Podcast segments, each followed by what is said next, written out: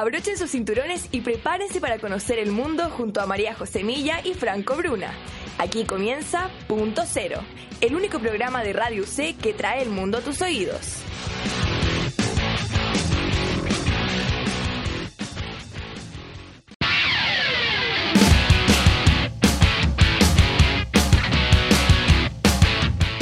Hola, hola, ¿qué tal? Luego de unas semanas de receso y vacaciones hemos vuelto como punto cero y como siempre estamos aquí junto a Franco Bruna. ¿Qué tal, Franco? Muy bien, María José, un verdadero placer volver a escucharte y verte virtualmente, viendo que todavía estamos teniendo que vivir este periodo de encierro. Pero aquí, muy motivado de, de volver a hacer este lindo programa que por suerte continúa un semestre más. Exacto, y este primer programa del segundo semestre de 2020 viene con varias sorpresas, porque de partida les contamos, spoiler, pero que van a conocer hacia el final del programa, tenemos integrante nuevo. Sí, estamos bastante felices de que hayan un par de miembros que se hayan unido a esta linda comunidad que conforma el programa. Exacto, una familia. Una muy linda familia. Pero para no atrasarnos más, y ya sabemos que nos encanta viajar por el mundo, vamos adivinando, como siempre, a qué país nos vamos el día de hoy. Ayer, nuestro querido community subió unas fotitos en Instagram y les aprovecho de recordar que nos sigan como arroba punto cero radio C, dando unas pistas sobre el país al que nos vamos hoy, ¿cierto Franco? Sí, y por cómo estaban pintadas las pistas, yo creo que era muy difícil no darse cuenta de qué país vamos a hacer hoy, porque eran pistas demasiado representativas. Sí, y digamos que es un país que harto nos ha costado sacar porque ha sido bien escurridizo. Hay un par de muy buenas anécdotas con este país, de nuestra parte. Sí, de hecho podríamos contarlas a lo largo del programa pero vamos a repetir las pistas que sacamos ayer por Instagram porque nos encanta jugar. Así que yo parto con la primera, Franco la segunda y a la tercera les decimos con la pista a qué país nos vamos. Claro, y ustedes ahí al otro lado vayan adivinando también, pues, para que esto sea interactivo. Exacto, de partida. Me encanta que este país usa tanto los tréboles como símbolo. Yo creo que ahí ya tiraste una muy evidente. Sí. Bueno. Tírate otra. Eh, otra. Eh, hay unas criaturas que usualmente se ponen estatuas de ellas en los jardines que suelen atribuirse mucho a este país. Pequeñas. Esta también es tremenda pista. Muy tremenda. Ya, y última, esta que me encanta. aquí Franco se va a reír cuando la diga. Pero su población tiene cierto color característico de su cabello. Así es, cierto color característico que además esta semana tuvo celebración. Exacto, el lunes lo tuvo, Día Internacional del pelirrojo o pelirroja, o el caso de nuestra querida nuestra querida conductora. Muchas gracias. Aquí me saludaron también. Pero yo creo que con eso ya lo adivinaron y si no, se los decimos ahora en 3, 2, 1, nos vamos a Irlanda. Así es, escuchemos eh, lo que nuestra compañera Paulina tiene que decir acerca de la geografía de Irlanda.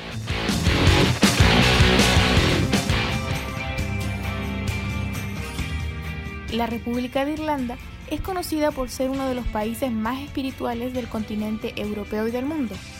Dentro de los lugares más importantes están los acantilados de Muir, que son considerados como la principal atracción turística de Irlanda.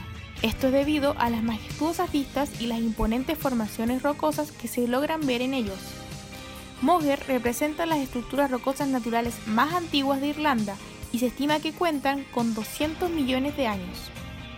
A menos de 200 kilómetros al suroeste de Dublín, la capital de la República de Irlanda, encontramos la Roca de Cachel. Este monumento comprende un impresionante complejo de edificios medievales situado sobre una colina de roca caliza. Comenzó a erigirse en el siglo XII con la construcción de una capilla y con el paso de los años se fueron añadiendo una catedral gótica e incluso un castillo en el siglo XV. Para los amantes de la cerveza no se puede dejar de lado a la fábrica de cervezas Guinness, uno de los emblemas de Irlanda por su característico sabor y por dar nombre al famoso libro de récords Guinness. Esta fábrica de cerveza ocupa la primera posición de los monumentos de Irlanda más visitados por turistas.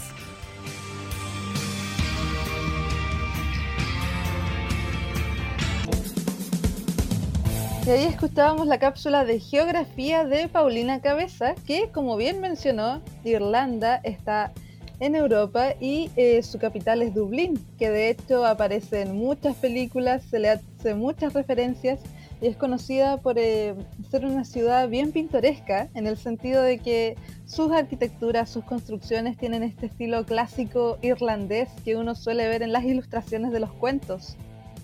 Totalmente, y además eh, no tan solo Dublín, sino que también otras ciudades muy características como Cork o Limerick que también comparten a su medida este tipo de arquitectura clásica y es algo que se ve sobre todo representado en el muy curioso hecho de que cada ciudad o casi todas las ciudades de Irlanda tienen por lo menos un castillo. Exactamente, eso llama mucho la atención porque este país, bueno, como le hemos comentado fuera del estudio y ahora con ustedes, es un país bastante mágico tiene muchas criaturas, muchas creencias y de hecho, como les comentábamos en la primera pista que les dio Franco, tienen estos duendes que se conocen como Leprechaun. O Leprechaun. Bueno, eh, ese es lo más cercano a lo que hablaría irlandés en este programa. Claro, el gaélico, como tratamos de aprenderlo fuera del programa. No, claro. Pero dejémoslo en duendes, dejémoslo en duendes. Sí, sí, sí. Eh, yo se los pronuncio como se lee en nuestro idioma, porque en realidad si uno lo habla como gaélico, como sería, ni siquiera coincidiría con cómo uno lo busca. Sí, oye, y hablando de gaélico también, algunos integrantes del equipo tuvieron harto problema con los apellidos irlandeses, sobre todo, bastante difíciles de pronunciar. Es que partiendo por cómo se escribe, es muy complicado, pero eh, volviendo a los duendes, como comentábamos, también está este famoso mito de lo que sucede cuando sigues el arco iris. Ah, mira, ese no lo había escuchado mucho. Eh, eh, ¿De qué se trata? Se supone que si uno sigue el extremo de un arco iris hasta el otro extremo, donde termina como una parábola, encontraría una olla llena de oro. Ah, la olla de oro, de ahí proviene, que también se atribuye un montón a los duendes. Exacto. Y de hecho hay algunos duendes que tienen como icono una monedita de oro en sus trajes. Así es, y es un hecho que también se ha parodiado un montón en distintas series o representaciones ficticias de la cultura popular. Yo pienso en los Simpsons, ¿qué quieres que te diga? Sí, yo también, lo primero que pienso. Oye, pero eh, como decíamos, un país súper mágico que lo tenemos en nuestra mente y en la cultura popular como un país que es, fiestero, que lo veíamos, son el segundo país que más consume cerveza y em, que tiene una música muy tradicional, con un baile también muy tradicional. Y a esa música es a la que nos vamos ahora. Totalmente, porque para empezar lo del día de hoy nos vamos a ir con algo que yo creo no podría ser más irlandés. De hecho, hasta el mismo nombre de esta banda señala eh, el orgullo por la nacionalidad. Estamos hablando de The Dubliners. Así es, porque como bien decía Franco, no hay nombre más irlandés que The Dubliners, porque como les comentábamos, Dublín, la capital, entonces estos serían como los dublinenses. Y es una banda que, bueno, ahora van a escuchar, pero que se caracteriza por su estilo folk y celta, que inmediatamente cuando escuchen ahora la canción que les vamos a presentar, van a imaginarse por los bares de Irlanda. Totalmente, porque la canción además es una de las más tradicionales en todo el cancionero irlandés. Un montón de artistas, no tan solo de este país, sino también internacionales, siempre la tocan cuando tienen que viajar a Dublín o a cualquier otra ciudad irlandesa. Así que para empezar a introducirnos a fondo en todo lo que es este país, los dejamos con Whiskey in the Jar por los Dubliners.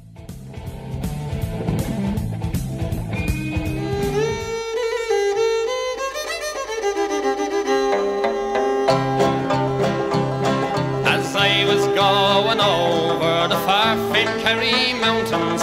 I met with Captain Farrell his money. He was counting. I first produced me pistol and I then produced me rapier, saying stand and deliver, for you are a bold deceiver, mushering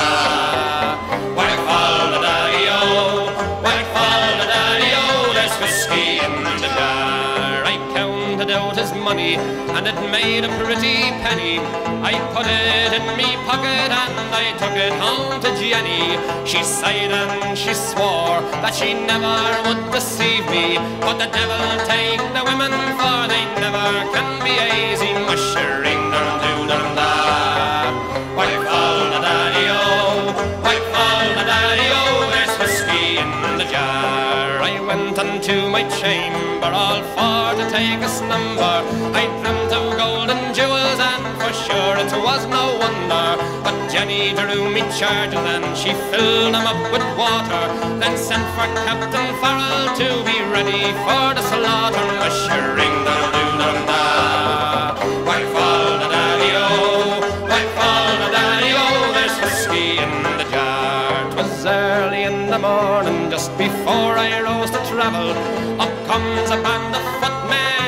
likewise Captain Farrell.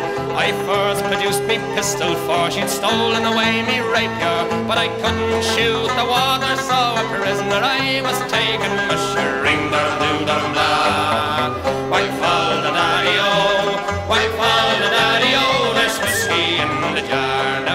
some take the light in the carriages a rolling, and others take the light in the hurley and the bowling. But I take the light in the juice of the barley and courting pretty fair maids in the morning, bright and early, ushering the doo dum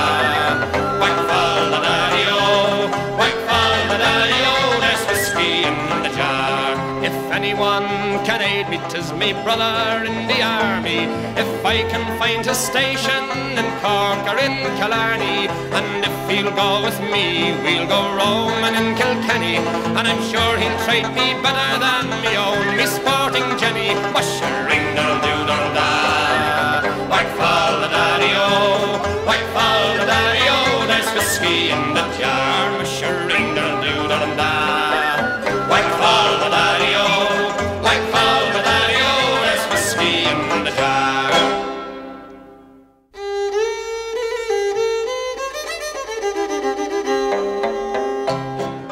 eso fue Whiskey in the Jar de los Dubliners. No creo que pueda haber algo más irlandés en términos musicales como esto. No, de hecho, o sea, uno lo escucha y se imagina a las personas moviendo los pies en ese baile tan característico que, de hecho, les contamos era nuestra primera idea para darles un video para nuestras redes sociales. Sí, hubiera tenido mucho más sentido si lo hubiésemos hecho cuando eh, estábamos en modo presencial. Eh, ya modo virtual se hace un poquito más complejo hacer comerciales. Eh, ya volveremos con ello, por cierto, breve paréntesis ahí. Eh, pero bueno, volviendo un poco a, a lo que nos atañe acá, Whiskey in the Jar no es precisamente una canción de los Dubliners, tal como mencionaba antes, eh, es una canción muy tradicional del cancionero irlandés, proveniente más o menos del sector sur, eh, de hecho se menciona mucho a Cork y Kerry por ahí como la zona de origen, eh, y esta es una canción que más o menos por los años 60 eh, empezó a tener ya una mayor expansión, eh, más particularmente por esta misma versión de los dobles. Si hay algo que me encanta de este país es que también, bueno, ustedes lo ven en su bandera, hay verde, en sus duendes, en sus iconos hay verde. Y les cuento un dato, este país se conoce como la isla Esmeralda. ¿Y por qué? Porque esta gema preciosa, ¿no es cierto?, es de color verde. Sí, de hecho es un color que resalta mucho a lo largo de todos los elementos culturales que tiene el país. O sea, eh, para la fiesta de San Patricio, que es una de las fiestas más tradicionales también de eh, Irlanda, eh, la mayoría de la gente ahí se viste de verde, eh, pone todo verde. Lo mismo también eh, eh, se representa en muchas de las ciudades con alto grado de inmigración irlandesa en Estados Unidos, como Boston, por ejemplo, que también tiene al verde en varias de sus instancias principales, sus equipos deportivos, sus íconos. Precisamente, y de hecho, para seguir andando en esto de en lo que destacan, hay que mencionar que eh, han sido largos años y varios periodos en su historia en los que se han visto también puestos a prueba con sus eh, reinos vecinos. Digo reinos porque todo lo que les vamos a contar ahora está antes de llamarse Irlanda y ser una nación. Y eh, ahora les vamos a presentar la nota que preparó nuestra periodista Fernanda Otero, donde vamos a vincular todo lo que les ha sucedido en la historia, hechos de no ficción, pero que han permitido a su cultura desarrollar hechos ficticios. Así es, lo que se llama el famoso ciclo mitológico. Así que nos vamos con la nota de Fernanda para que nos explique más en detalle de qué se trata. Hoy les vengo a hablar un poco de la leyenda de Irlanda y de sus orígenes. Según la leyenda, la isla de Irlanda fue invadida un total de seis veces durante su prehistoria, entre comillas. La historia de estas invasiones es contada en un conjunto de mitos llamado el ciclo mitológico, lo que fue debidamente registrado durante el siglo XII en el ahora llamado Libro de las Invasiones. Pero, ¿qué es lo que exactamente esta historia relata? Bueno, el libro se divide en 10 secciones, pero hoy específicamente me voy a guiar por la división de acuerdo a las invasiones. Las invasiones a esta isla empezaron con los descendientes de Noé.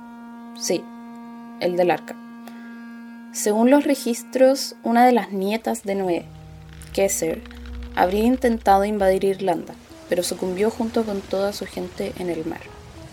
Eso sí es importante destacar que la mayoría de los mitos celtas fueron reescritos con trasfondos y nombres cristianos, convirtiendo a Kesser, la supuesta nieta de Noé, en un personaje bíblico. Luego de esto se habría liderado una invasión por Bartolón, 300 años después del intento anterior. Esta vez, él sí se instaló en la isla. Bartolón había sido exiliado de Grecia por asesinar a sus padres, y aunque perdió un ojo en el proceso, tuvo la capacidad de liderar un grupo de exploradores por siete años hasta llegar a Irlanda. Solo bastaron tres años antes de que Bartolón y su pueblo se metieran en problemas con los locales. Allí los enemigos de Partolón eran los Fomorian, criaturas de un brazo y una pierna, o también a veces descrito como criaturas monstruosas del mar, descendientes del hijo maldito de Noé, Cam. Luego de intensos enfrentamientos entre Partolón y los Fomorian, estos últimos terminaron dejando la isla. El total del reinado del pueblo de Partolón duró por aproximadamente 120 años, hasta que sucumbieron a la plaga. El único sobreviviente del pueblo de Partolón fue Tuan, su sobrino, quien vivió solo en la isla por 30 años hasta que llegó un nuevo grupo a invadir el territorio. Los nuevos invasores eran liderados por Nemed, quien también era descendiente de Noé. Los Nemedians tuvieron una buena estadía dentro de todo, hasta que se dieron cuenta que los Fomorian seguían en la isla, lo que los llevó a un conflicto. Los Fomorian habrían vuelto a la isla una vez que la gente de Partolón habría muerto. Tras esta crisis, los Nemedians son esclavizados por los Fomorian. Eventualmente se origina una revuelta y consiguen la victoria. Pero en una batalla contra uno de los dos jefes de los Fomorian se destruyen ambas armadas. De esta forma, una nueva inundación cubre Irlanda, disipando a todos los nemedianos y solo un puñado de sobrevivientes quedan en la isla. Estos Nemedians se esparcieron por el mundo, algunos yendo a lo que es hoy Inglaterra, otros a Escocia e incluso algunos a Grecia. Un grupo específico pudo refugiarse muy al norte de la isla. No se sabe específicamente dónde, pero este es un grupo que después tiene un rol muy muy importante en la historia. Los Nemedians que habían sido esclavizados en Grecia pasaron a ser conocidos como bagmen, hombres de bolsa, o firbolg. Eventualmente este grupo lideró revueltas y volvieron a Irlanda a asentarse en ese territorio. El grupo de Nemedians que se había dirigido al norte también volvió a la isla, ahora conocidos como los Tuatha de Danann. Estos grupos en un principio decidieron vivir en paz, pero los Firbolg decidieron iniciar una guerra con Tuatha de Danann.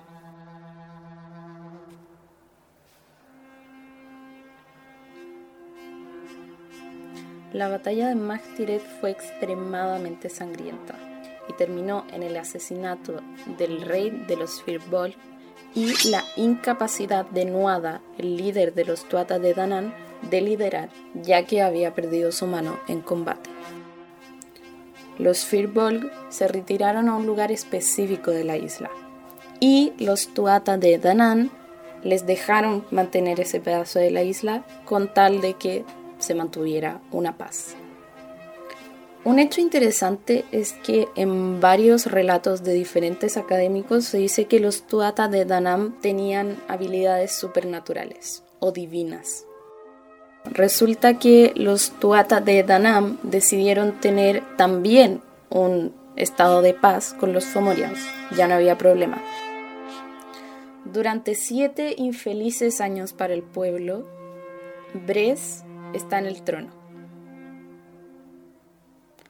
Sin embargo, Nuada, el anterior rey, que un dios de la cura, le fabrica a Nuada una nueva mano hecha de plata, lo que le permite una vez más volver a ser rey.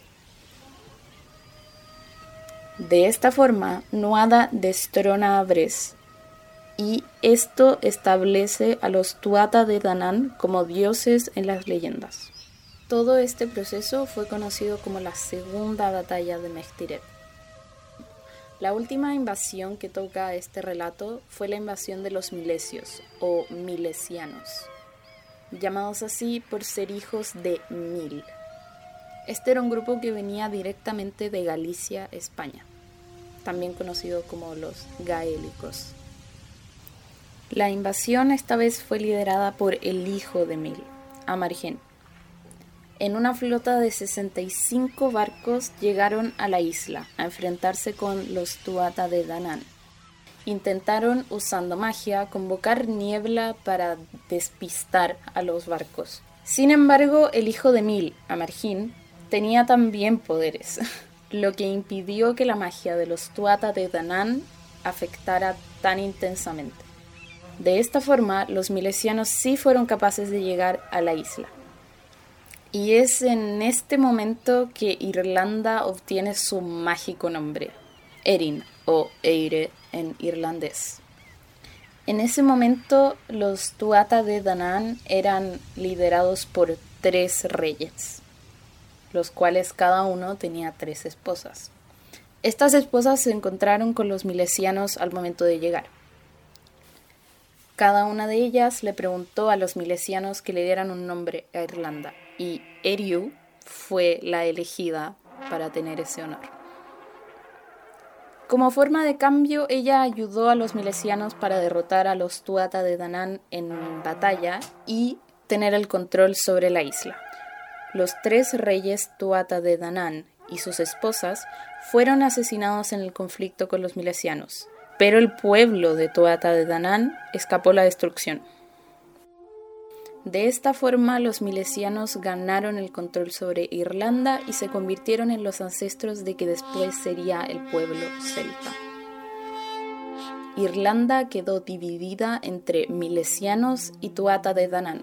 Los milesianos pasando a gobernar la tierra y los Tuatha de Danann pasando a vivir en el subterráneo. Es muy intrigante entender de dónde vienen tantas historias de la cultura que hoy conocemos como celta. Un pueblo que en algún momento fue llamado de bárbaros por los romanos por no ser como ellos, por no tener una cultura como ellos. Pero este relato refleja que la cultura celta tiene tanto contenido tanta simbología, tantas, tanto significado para un pueblo igual que cualquier otro.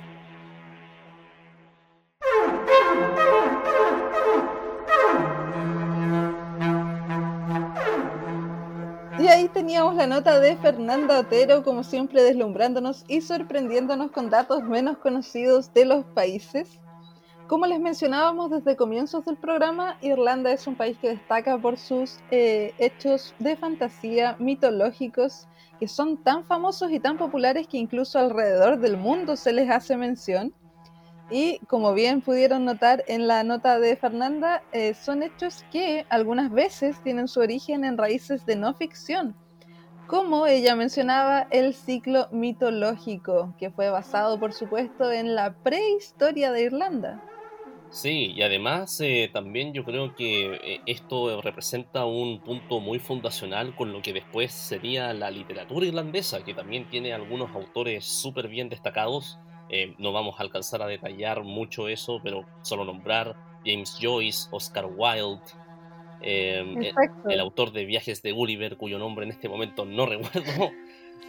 Oye, pero que no se te olvide, Jonathan Swift. Jonathan Swift, muchas gracias. de importante ahí nombrar a Jonathan Swift antes de que sigamos conversando, porque si bien no vamos a alcanzar a entrar en profundidad en los literatos que tuvieron y que han tenido, eh, Jonathan Swift, en su novela que nombraba Franco, Los viajes de Gulliver, crea este pueblo, ¿no es cierto?, que se conoce como los Lilliputienses.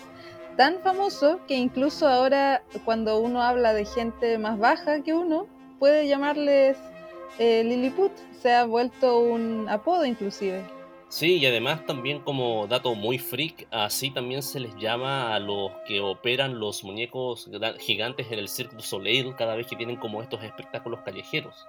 La famosa, la famosa muñeca gigante que vino aquí hace eh, creo que 10 años, 11 años atrás más o menos, eh, se caracterizaba por ser manejada justamente por estos hombres vestidos de rojo, que obviamente al lado de tamaña muñeca se veían bastante pequeños y el apelativo de liliputenses le venía como anillo al dedo. Exacto, en eso mismo se fundamenta. Entonces ahí tienen otro dato, ¿ven? Pero por supuesto, y ya que mencionaba Franco hace cuánto vino, ese show acá a Chile, eh, no dejemos de mencionar otros eventos que nos han marcado también em, relacionados con la cultura irlandesa, que son mucho más actuales y eh, que han sido eh, bastante conocidos dada su eh, importancia para nosotros como conocedores de la cultura irlandesa y fanáticos algunas veces de algunas de sus bandas musicales. Porque como bien recordarán, hace un par de años, 2018, si no mal recuerdo, Franco, si tú me puedes corregir, sí. nos enteramos de la muerte de Dolores O'Riordan, que era la eh, principal vocalista, ¿no es cierto?, de este grupo de Cranberries, que es uno de los más conocidos de Irlanda. Así es, una banda muy representativa de los años 90. Eh, sin lugar a dudas, la voz de Dolores O'Riordan fue una de las más representativas de esa década. Eh, que además le permitió dar un sello único a su banda. Precisamente, y por supuesto que ustedes conocerán principalmente porque se ha, ha sonado mucho tanto en los noticiarios como en las radios, eh, uno de los temas más conocidos es Zombie. Y por lo mismo, hoy no les traemos Zombie, les vamos a colocar otro. Así es, variedad. Aunque este también es muy conocido. Y además también una canción un tanto más optimista, quizás se puede decir de cierta manera. Eh, proveniente directamente de los principios de la carrera de los Cranberries, los dejamos con Linger.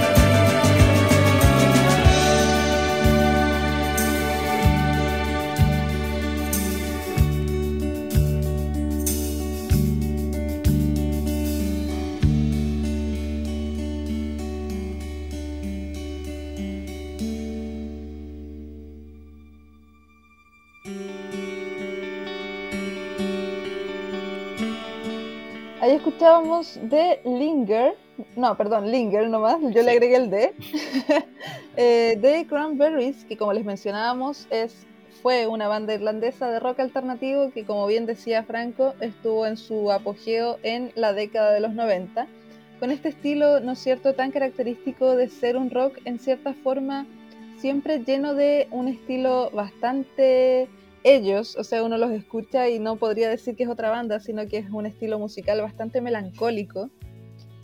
Sí, melancólico, aunque ocasionalmente variando a energético, hay otras canciones que son bastante más eh, rockeras, un poco a la vena, eh, pero en sí, digamos, los mayores hits de la banda van un poco por esa dirección y definitivamente marcados eh, por la voz inigualable, única de Dolores O'Riordan. Exactamente, y de hecho les contamos como último dato antes de pasar al siguiente tema, que esta banda, que destacó en los 90, eh, comenzó a formarse en 1989, como casi la mayoría de las bandas que nos gustan, cuando este grupo de chiquillos se empezó a juntar y tocar.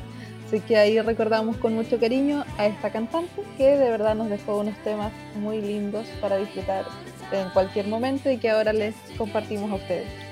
Totalmente, pero es hora de continuar en el programa y ahora vamos a hablar ya un tanto más concretamente de la historia, pero esta vez ya eh, no, no tan solamente la mitología, sino que ya los hechos más concretos. No ficción, digamos. no ficción, claramente.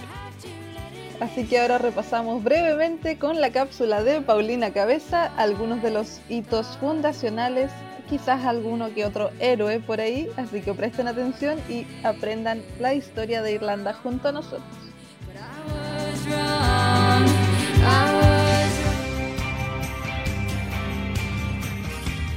Desde el 1 de enero de 1801, la República de Irlanda formó parte del Reino Unido. En 1916, Nacionalistas irlandeses, en desacuerdo con la participación del Reino Unido en la Primera Guerra Mundial, realizaron un estallido social llamado el Levantamiento de Pascua, donde proclamaron la independencia de la República de Irlanda, pero no obtuvo reconocimiento del Reino Unido ni internacionalmente. Fue aquí donde nació la bandera tricolor que hoy representa a la República de Irlanda. El asesinato de dos policías voluntarios ocasionó un conflicto entre la República de Irlanda y el Reino Unido, que duró desde el 21 de enero de 1919 hasta el 11 de julio de 1921. El 6 de diciembre de 1921 se logró firmar el Tratado Anglo-Irlandés, que puso fin a la guerra y estableció el Estado Libre Irlandés, que comenzó a regir un año después. Sin embargo, no fue hasta el 1 de abril de 1949 donde luego de que se aprobara una nueva constitución, nació oficialmente la República de Irlanda que hoy conocemos.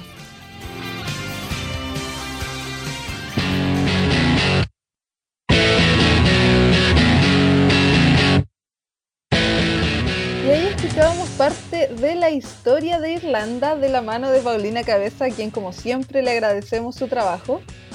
Por supuesto, siempre ahí bastante completo, con un montón de información válida y que también se relaciona mucho con lo que vamos a ver a continuación. De hecho, porque, ay, les hemos dicho todo el programa, pero es que lo siento, de verdad este país es muy mágico. Eh, sabemos que tienen muchos mitos, muchas creencias. De hecho, Franco siempre se ríe que yo le nombro que hay una oportunidad única cada cuatro años en Irlanda. De hecho, este es uno de los años donde debería. Sí, ya fue, ya perdimos las que no fuimos, pero para el 29 de febrero se supone que se puede pedir en Irlanda la mujer matrimonio al hombre. Así que vale que tomen nota, chiquillas, ahí y aprovechen el próximo año bisiesto. No, sin lugar a dudas. Uno, uno de los tantos mitos que, hay en, Irlanda, ¿no? Así que con este muy interesante testimonio que nos va a dar mayor contexto respecto a, estos mitos, es que nos vamos con la nota de nuestro querido amigo y compañero Joaquín Barrientos.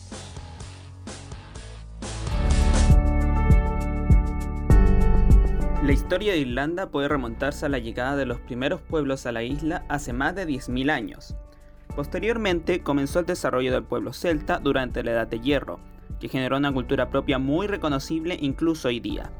Las relaciones entre los pueblos celtas y la cultura romana llevaron a sus primeros vínculos con el cristianismo, que fue consolidado especialmente por la influencia de misioneros desde Inglaterra. La isla de Irlanda tiene una historia extensa, marcada especialmente por el desarrollo de los primeros pueblos que la habitaron y después por su relación con el cristianismo e Inglaterra.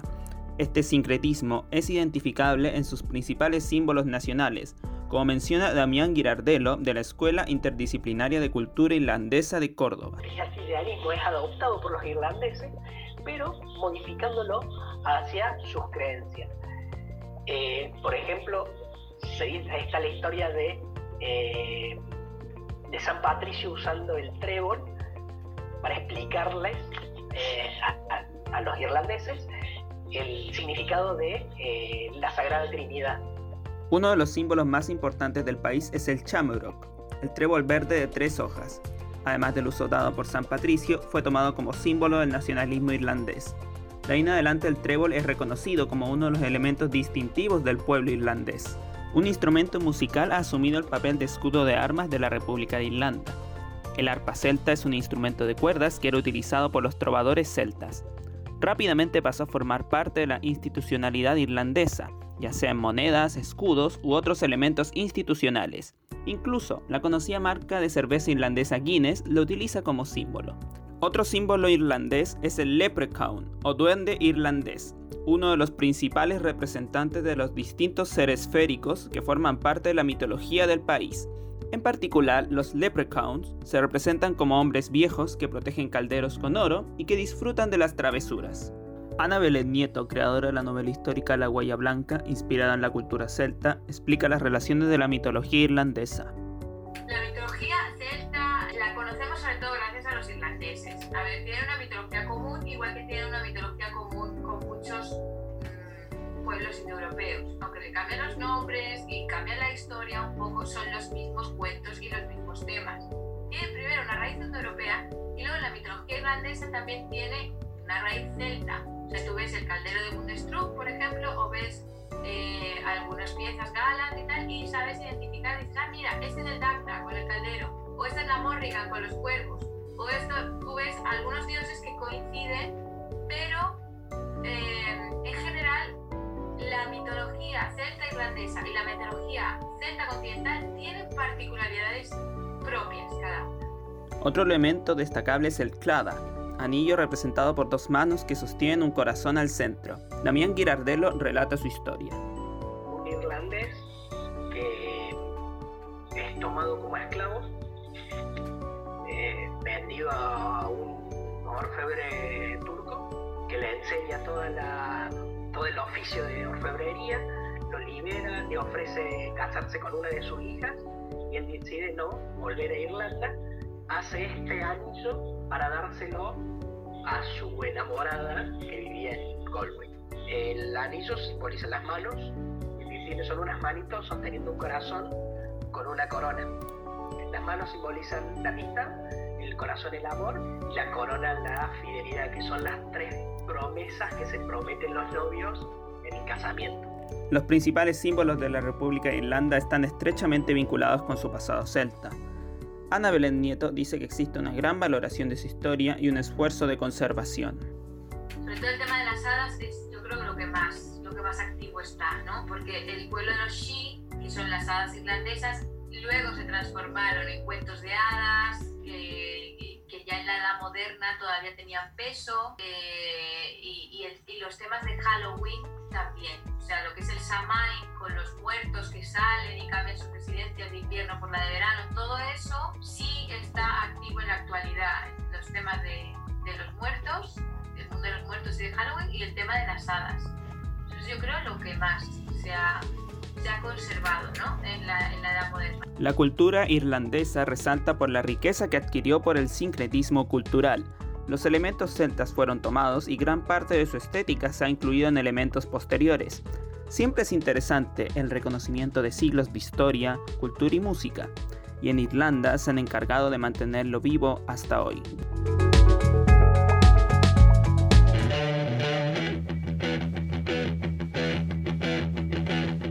Y ahí estaba la nota de Joaquín Barrientos contándonos un poco más de la cultura irlandesa con esta persona, ¿no es cierto?, que es aparte escritora de novelas históricas, que como hemos mencionado todo este rato, eh, Irlanda, aparte de destacar por su mitología, también tiene una historia muy rica, ya que, como bien mencionaba en su nota la FED, eh, han tenido varias invasiones y, por supuesto, algunos conflictos que les han ido construyendo a sí mismos su cultura, sus mitos populares y han ido moldeando sus creencias. Eh, sin lugar a dudas. Em, de hecho, hay un montón de aspectos del carácter irlandés marcados quizás por lo que ha sido esta relación de muchos vaivenes con Irlanda del Norte. Em, pero sin lugar a dudas que se puede decir de que es un país que ha logrado construir una identidad muy sólida respecto a todas las tradiciones que les hemos ido mostrando en este programa y que sobre todo se representan en la nota que Juaco nos acaba de mostrar eh, con respecto a estas tradiciones eh, basadas en la mitología. Precisamente, pero ya eh, siempre nos complica el tiempo, ustedes saben, así que nos vamos a ir con una última canción de una banda que me comentaba Franco que ha escuchado desde bebé. Así que le voy a dar el gusto y el honor de presentarlos y elegir la canción para que vayamos ya finalizando el programa y podamos presentarles a nuestra nueva integrante.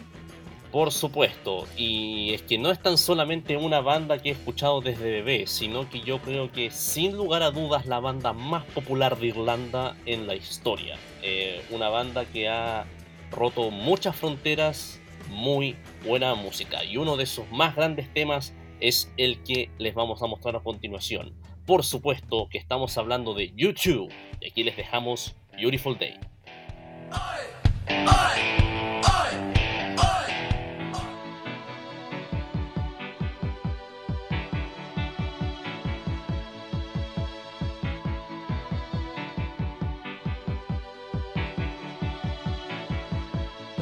Is a bloom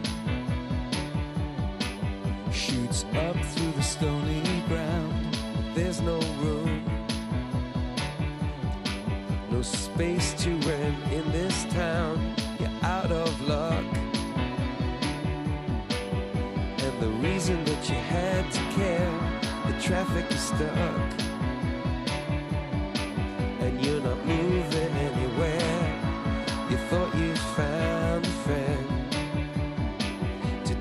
out of this place. Someone you could lend a hand in return for grace. A beautiful.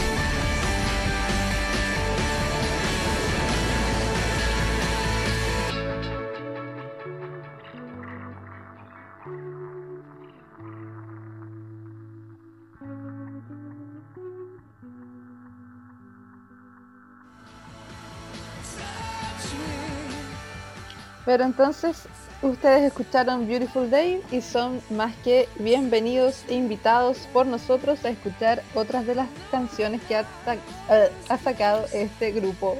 Ahí ya me estoy enredando porque estoy viendo el tiempo. Y ustedes saben cómo es la radio, hay que empezar a apurarse, pero no nos podemos ir sin hacer una última mención a, eh, por supuesto, nuestra periodista Paulina Cabeza, que viene con la última cápsula de este programa para que nos vayamos a escuchar a nuestra nueva integrante. Así que aquí les dejamos el último dato y regresamos.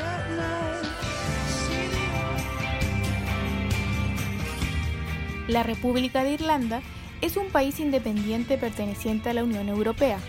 Abarca aproximadamente el 85% de la isla de Irlanda, situada en el Océano Atlántico, y limita con Irlanda del Norte, nación que pertenece al Reino Unido. El país está formado por cuatro provincias, Leinster, Munster, Connaught y una parte de Ulster que comparte con Irlanda del Norte. La capital de la República de Irlanda es Dublín. Los idiomas oficiales son el galeico irlandés y el inglés. Desde el 1 de enero de 1999, la moneda oficial es el euro. Anteriormente era la libra irlandesa. Irlanda es una república parlamentaria donde el jefe de Estado es el presidente, que es elegido en elecciones directas cada siete años. Tiene funciones representativas y solo puede ser reelegido una vez.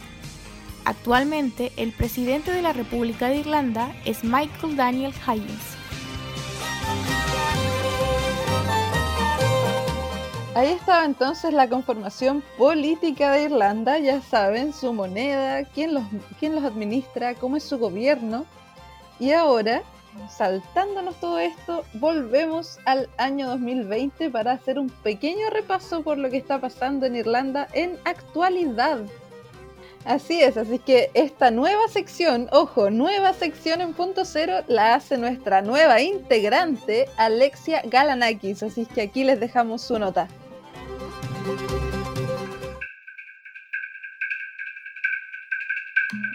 ¿Y qué está pasando en Irlanda? Como cada semana, daremos un pequeño repaso de actualidad por nuestro destino. La Unión Europea tiene como tradición desde 1985 elegir una o varias ciudades como capital europea de la cultura durante un año. Muchas ciudades participan para darse a conocer y ser más atractivas para los turistas. Y este año las representantes son Galway, Irlanda y Rijeka, Croacia las cuales fueron elegidas hace nada menos que 6 años atrás, como es de costumbre. La ciudad de Galway quiere mostrar sus tradiciones más antiguas y su cultura bajo la temática de lenguaje, paisaje y migración.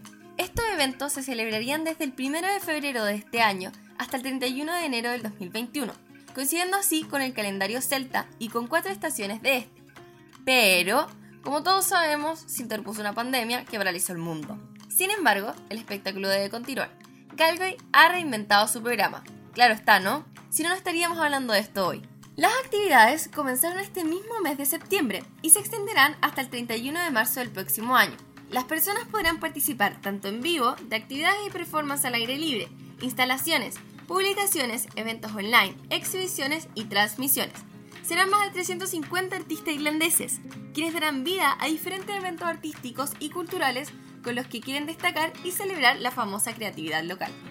Los puntos más destacados incluirán la inauguración de Mirror Pavilion, una instalación del artista irlandés John Gerrard, la cual cuenta con tres lados sin techo revestido con un espejo altamente reflectante y una cuarta pared con una pantalla LED de alta resolución.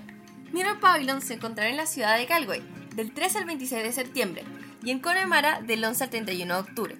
El nuevo programa también contará con Magnas, la aclamada compañía de espectáculos de renombre internacional, que traerá una nueva interpretación de la historia más antigua del mundo a Galway. La leyenda de Gilgamesh cuenta una historia que sigue a un joven rey mientras se embarca en la búsqueda de la respuesta a las preguntas fundamentales de la humanidad sobre el amor, el poder, la muerte y la inmortalidad. Las aventuras de Gilgamesh se desarrollarán en la ciudad de Galway y también de forma virtual en la web de magnas.com, oportunidad en la que podremos ver a la compañía desarrollar su estilo característico para desafiar los límites y las posibilidades del teatro y la narración tradicional. El programa acogerá también el regreso de la importante compañía de teatro irlandesa Druid para actuar en vivo en el Cool Park, una reserva natural que en sus días fue el hogar de Lady Gregory, dramaturga y cofundadora del famoso teatro Abbey de Dublín. Interpretado por una compañía de dos sectores y músicos, se presentarán del 15 de septiembre al 17 de octubre. Incluirá seis de las obras de teatro de la dramaturga en un acto de homenaje y repaso de su vida. A esto se le seguirá un recorrido de cuatro semanas por las ciudades del condado de Galway. Dentro de las actividades online se encuentra Homesred, el cual busca mostrar la experiencia y el compromiso de las mujeres con los tribunales del sistema jurídico irlandés para hacer frente a la violencia y el abuso doméstico. También nos encontramos con Faoy Run, una película de Joy Lee, la cual documenta una serie de obras de arte ambientadas en la península de Rossmog, que trazan la interacción entre paisaje, clima y cultura. Esta estará disponible desde el 25 de septiembre al 31 de diciembre. Otra de las actividades online es Arana, Artefactos, Cultura y Tierra. La obra nace de tres estudiantes textiles del Centro de Arte y Medios Creativos, los cuales participaron en un día de estudios de campo en la isla Harán durante el año 2019. Este trabajo fue el producto de ese día. A través de la fotografía, los dibujos, el estampado de telas y el tejido, los estudiantes crearon trabajos que reflejan los diseños complejos de Arán, los artefactos y el paisaje de la isla de Galway. El proyecto estará disponible desde el 15 de octubre hasta el 30 de ese mismo mes. Y si quieren saber más, pueden encontrar toda la información del programa en su página web www.galway2020.ie. Galway se deletrea G-A-L-W-A-Y. Nos sintonizaremos la próxima semana para más actualidad y cultura.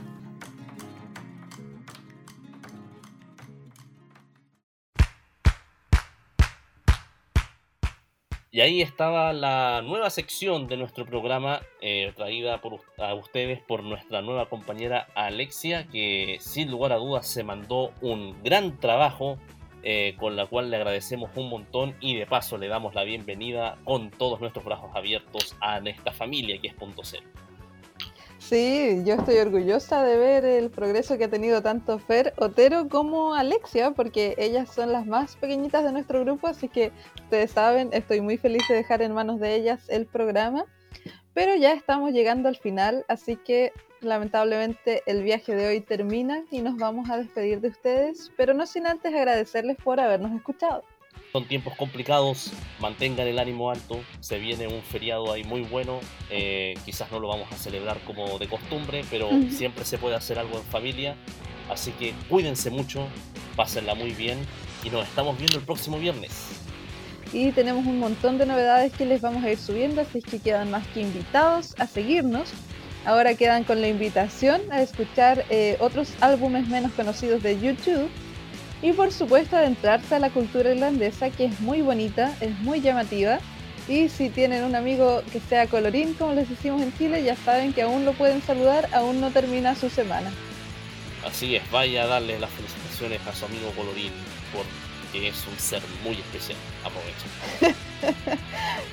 Qué lindo ya. Y ahora sí, que estén muy bien y nos vemos el próximo viernes. Nos estamos viendo. El viaje no termina. ¿Cuál será nuestro siguiente destino? Descúbrelo el próximo viernes junto a María José Milla y Franco Bruna en una nueva edición de Punto Cero, solo por Radio C.cl.